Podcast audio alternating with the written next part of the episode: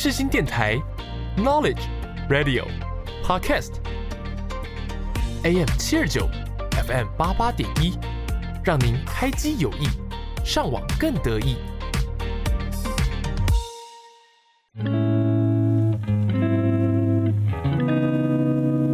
Hello，大家好，我是 Hannah，我是艾米，我们每周会透过影剧聊聊生活。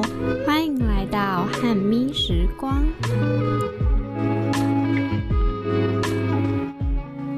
今天是 EP 三十九，我最近呢有陆陆续续看了几部电影。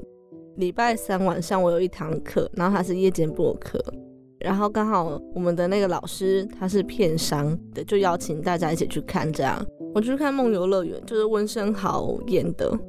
我原本以为说就只是一般那种首映会，然后会有演员之类的，结果没想到导演啊，或者是很多应该是其他幕后人员，对对对，全部都有到，等于说这个就是非常重要的首映，应该算，而且他们还有送一些公关品之类的，对。然后我看到大家很热络在那边打招呼，我都觉得，因为我本身是一个没有很喜欢社交的人，我就社，恐嘛？对啊，怎么会上课时间需要面对这种场合呢？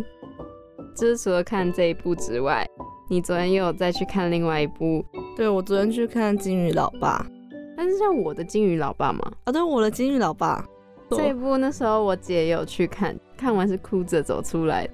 啊，那跟我们昨天的反应差蛮多的哎，对啊，然后所以我就就很期待，想说你们看完会觉得怎么样？就是会很突然的结束吗？是不会，我觉得这部电影会让我想要慢慢的去想说他想要表达什么意思。对，就不是像我们看喜剧片就笑笑带过，或者是有一些电影是他明确的告诉你我要告诉你这个东西，然后从电影里面表达出来。它呈现的手法就是像一般电影这样叙事感，还是还有什么不一样的地方吗？里面所有场景都是在一个屋子的客厅里面完成的，所以整部电影就是一直在那个地方。哦，那我觉得如果平常习惯看一些 Marvel 系列或是那种动作片的，就会觉得这部有点沉闷，是吗？嗯，就你如果很需要那种刺激新鲜感的话，可能不太适合。刺激新鲜感是打水可以吗？哎、讲到这个，昨天我们在金站看《我的金鱼老爸》，结果那个嗯椅子不知道为什么一直晃，就他那个晃是我一开始以为是我自己在动，嗯结果后来就觉得哎、不对啊，还是地震？会不会是地震？对，对然后我就就是偷偷瞄一下手机，看有没有什么新闻出来之类的，没有。我隔壁的同学他也觉得说也一直在晃，就一整排哦，它会自己一直晃，他一直上下上 Oh 下，my god，好恐怖、哦！而且很多次，我觉得应该有两到三分钟。它里面有讲到白金记，嗯然后我们有一个同学就有看过，他就有跟我讲一下，说他应该是以白金记去作为这个爸爸的描述。我觉得你们如果还没有看得很懂，可以去看看网络上有没有人有写一些影评，嗯或是一些介绍影片。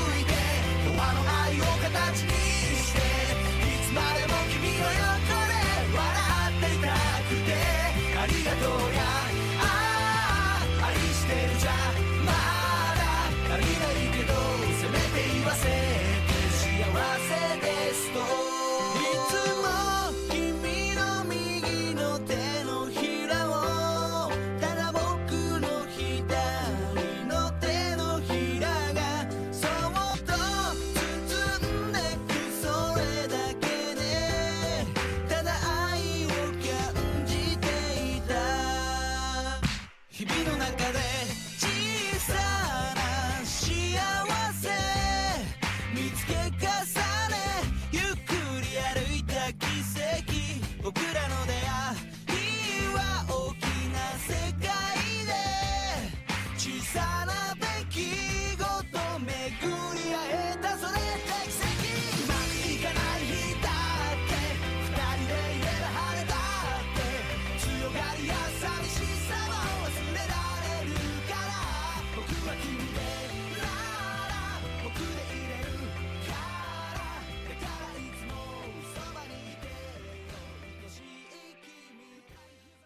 这礼拜又是年假啦，好期待哦，有五天呢，好开心哦！我觉得其实台湾有放到五天的假，除了过年之外，大概就是清明节了吧。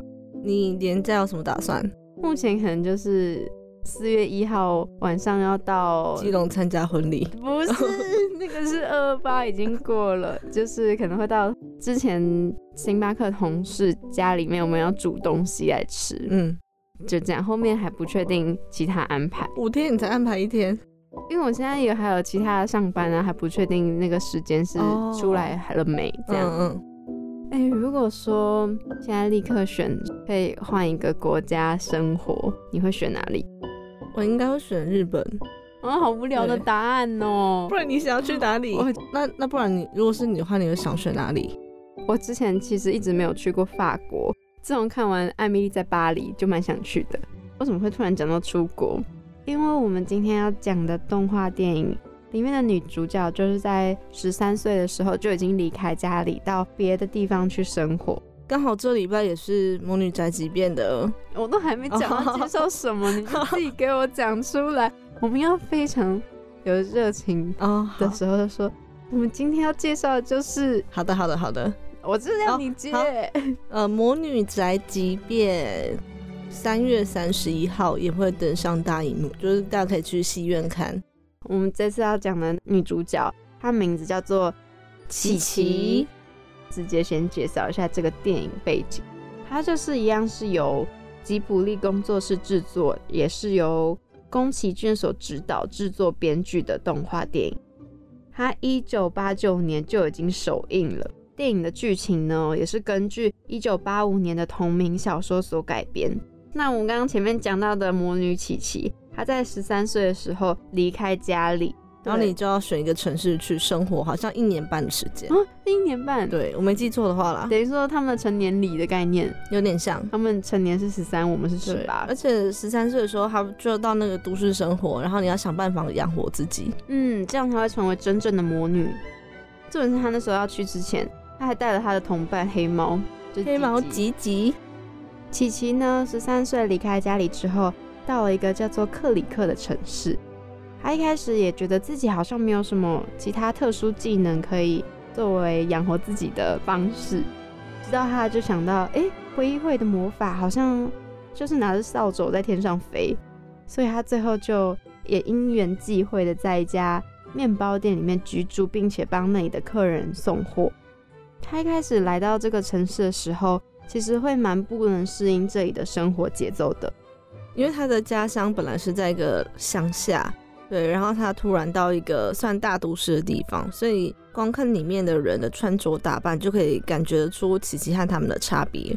除了刚刚讲到的生活节奏不同之外，他在中间就是送货的过程，其实也有遇到一些挫折。有一次，琪琪在送货的时候，他是帮一个老奶奶送一个南瓜派给她的孙女，就她孙女刚好生日派对。结果后来因为那一天就是刮风下雨，那个奶奶的南瓜派没有办法如期的，就是在时间内烤完，所以琪琪就帮她生火，然后把整个全部都用完之后，在那边等烤完，再送过去给那个孙女。结果没想到那个孙女没有感谢，还打开就说：“ 哦，怎么就是这个东西？”就有点嫌弃的感觉。那应该算是琪琪第一次在送货的时候遇到挫折。飞回面包店的时候又刚好下大雨，他就发烧了。在那天晚上，琪琪就是把自己裹在被窝里面，可能觉得说怎么会遇到这种事情，有点像是我们在第一份打工的时候遇到第一个挫折，都会这样觉得。然后他那时候可能就会，他有点自我怀疑，嗯然后他那时候就觉得说，他除了飞行之外，没有其他的专长。对，然后早上起来的时候，才发现说，原来他的魔法变弱了。我觉得这时候他一定会很想家，因为他自己要面对这些就是无助啊、孤单跟一些烦恼。这部动画的故事背景呢，其实是在北欧某一个虚构的国家。当时宫崎骏跟他的助手就是在寻找跟背景有关的景色的时候，其实是真的有参考一些欧洲国家的街道情景，像是在斯德哥尔摩啊、南澳大利亚或是瑞典。哎、而且刚刚前面讲到琪琪，她就是会带着她的收音机吗。有些人真的非常厉害，他也知道那个收音机的样式，然后还有这个动画片里面出现过的黑白电视，这基本上其实都是第二次世界大战左右的那个时期。但是在这个故事设定里面，好像是没有第二次世界大战的发生的。它是在一个平行时空里面。没错，对，就是平行时空。那大概到这里，我们也先来听个歌休息一下。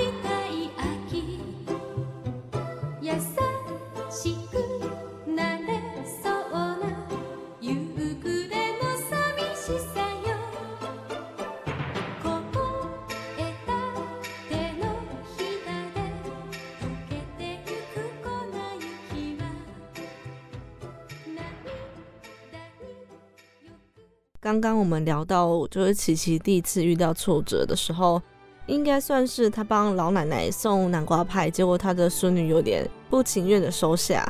他在克里克这个城市呢，除了帮人家外送之外，还有一个算是他在这个城市生活当中会带给他乐趣的男生，叫做蜻蜓。然后这个男生呢，他对飞行就是非常抱有热忱。你还记不记得你第一次就是打工的时候，让你觉得哇，就是有点挫折或是难过的点是什么？好像不是第一份工作，是第二份星巴克的时候。那时候我刚去没多久，那时候就是要学习很多，就以前从来没有碰到的事物嘛，比如说像 POS 机要怎么按啊，或是要怎么结账或什么流程。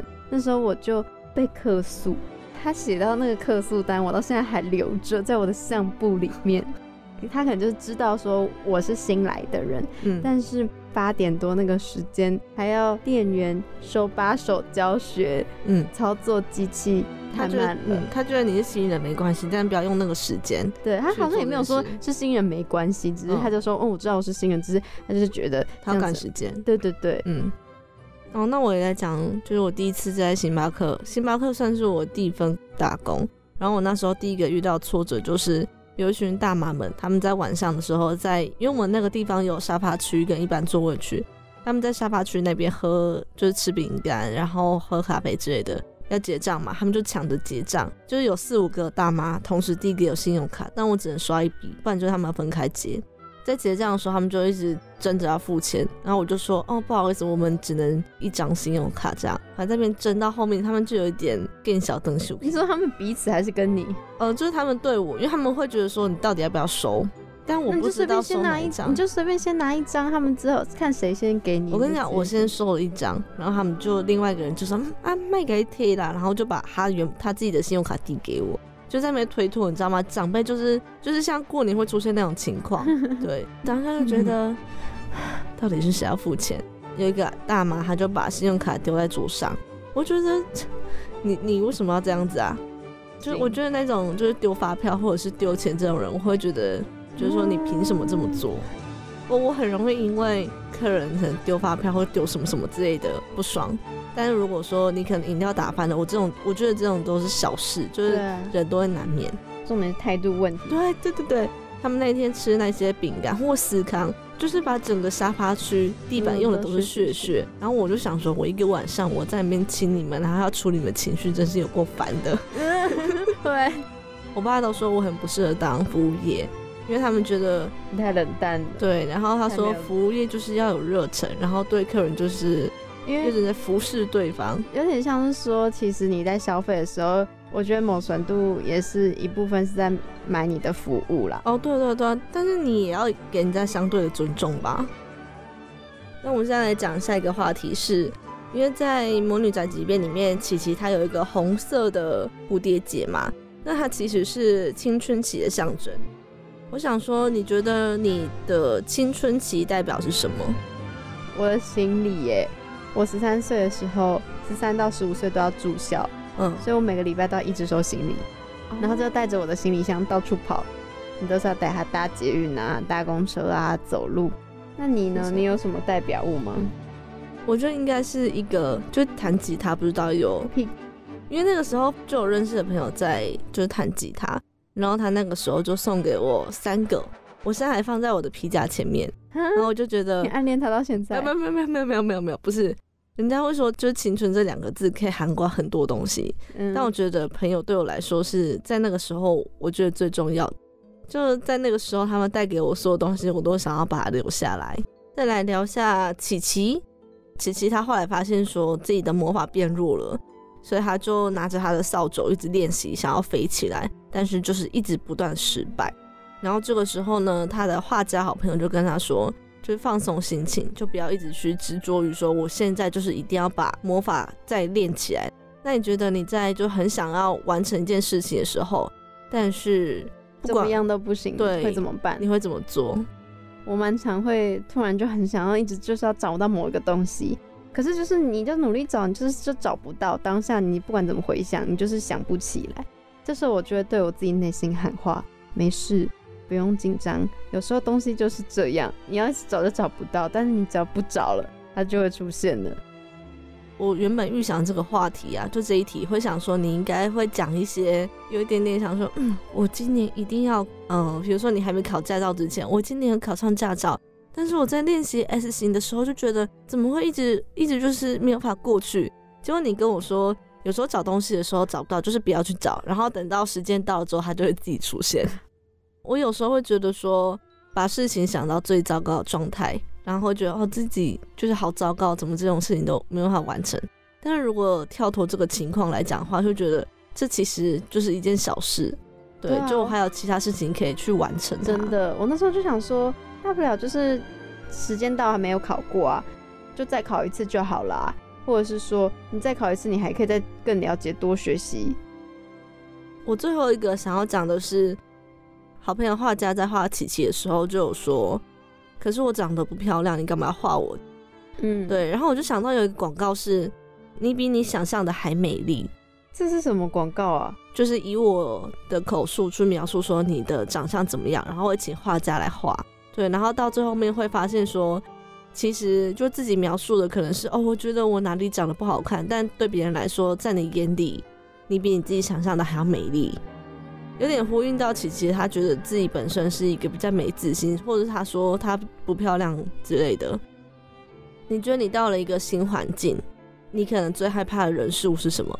到一个新环境，我觉得那现在到的那一间打工的地方，你觉得你当下会最害怕或是不熟悉的地方是什么？去之前啦，可能就会担心说自己没有办法跟他们很融合，嗯，不是说跟他们关系处不好，是说看起来很不像是这间店里面的人，担心说自己跟他们的风格不太一样，没有办法马上就是看起来很那么样的专业。那再来是，因为他们也是一个蛮讲究质感啊、穿搭这样子，那再来就是会担心自己没有办法把事情那么快的就是上手做好。但是我相信这个是你不管到哪一个新环境，除非你本来就是到一个你擅长的领域，不然你到一个新的地方，好像大家都会有这样子的担心。后来我就是会自己在跟自己说话，就是没关系，你只要专心的把你现在手上那件事情，专注把一件事情做好就好了。哦其实你根本就不用再多想一些有的没的小剧场一堆，根本没有时间想。我比较害怕的是人，就一开始有讲到说我是一个比较不擅长社交的，所以到一个新环境，有了新同事，有了新朋友，会觉得我好像应该要先跟他们就是有一些基本的认识之后，如果我之后遇到什么问题的话，对方才会来帮助我。哦，嗯，可是这样子的状况是说，是你在还没跟他们接触之前，你这样觉得，还是说刚到这里？因为如果说他们看起来都很亲切，你还会这样担心吗？嗯，还是会，因为我不较我本来就比较不会就主动去跟人家搭话，所以即使对方可能很热情或是好相处，我也不会主动去跟人家说，哎、就是这个怎么用啊，或是那你平常兴趣是什么？那我们先来听一首歌休息一下。大家也可以思考一下，通常自己到一个新环境的时候，会忧虑的事情是什么呢？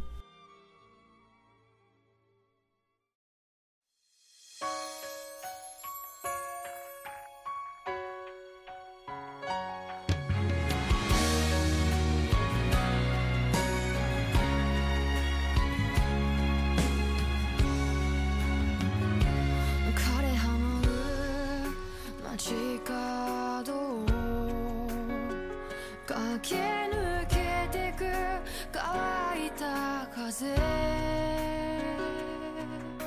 伸びた影と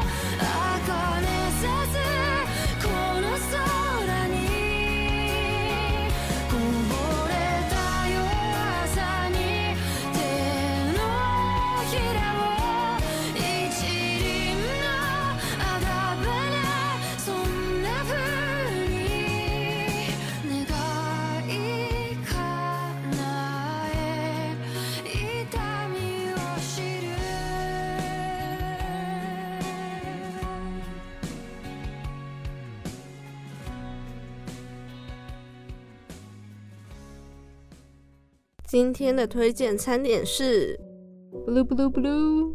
面包，那你通常喜欢吃什么面包呢？我喜欢吃菠萝面包跟上面有葱花的那种面包。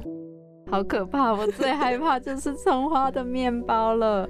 那你知道传统的面包店会有那种就四种口味、四个小球，然后粘在一起的面包吗？就可能会有葱啊、玉米、沙拉啊，然后菠萝面包。